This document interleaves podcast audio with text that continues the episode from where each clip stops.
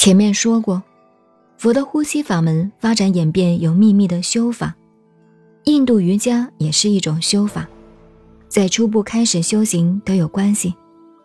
讲到呼吸，你看我们花好多钱，好几次请印度的师傅来教你们瑜伽呼吸法，你们也不好好学，教你们洗鼻子也没有洗，教你们洗喉咙也没有洗，你认为都是不必要的。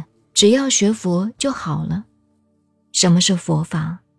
这些都是佛法哎，都是学佛修持的方法，所以叫佛法。花了钱请了外国瑜伽大师来教你，为什么自己不教呢？因为啊，外来的和尚会念经。瑜伽修法每天要清洁九窍，脸上七个洞，下面大小便两个洞。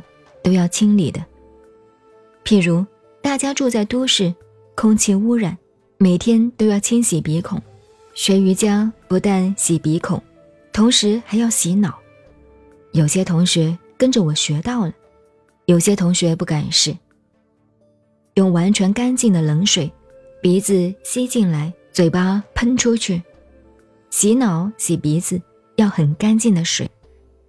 开始一两次，你觉得脑很痛，实际上脑神经很多脏东西。三四次以后舒服得很，这是洗鼻子、洗脑的方法。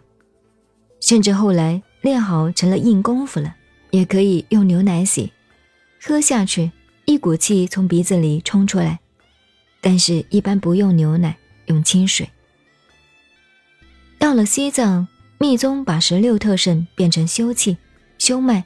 修明点，修着火，不管你哪一个，真修密宗的话，修气、修脉、修明点、修着火，修成功了，最后走的时候，这个肉体变成红光真身，化成一道光，没有了，整个肉体不必火化的。譬如我们这个时代，五十年前在西藏，还有两个喇嘛是这样化成光走的。这是在西藏带兵的队长亲眼看到的。这就是修气、修脉、修明点、修着火的成就。密宗修气的方法和十六特胜出入西，其实是一样的。像我们在西藏和黄教、红教、花教、白教都接触过的，所以才了解。因为白教的贡嘎师傅。我们还交换过很多资料方法，晓得这套理论是印度的瑜伽，被密宗采用了。不过现在很多都不存在了，因此修密宗的行者要修到这样的功夫是很难做到的。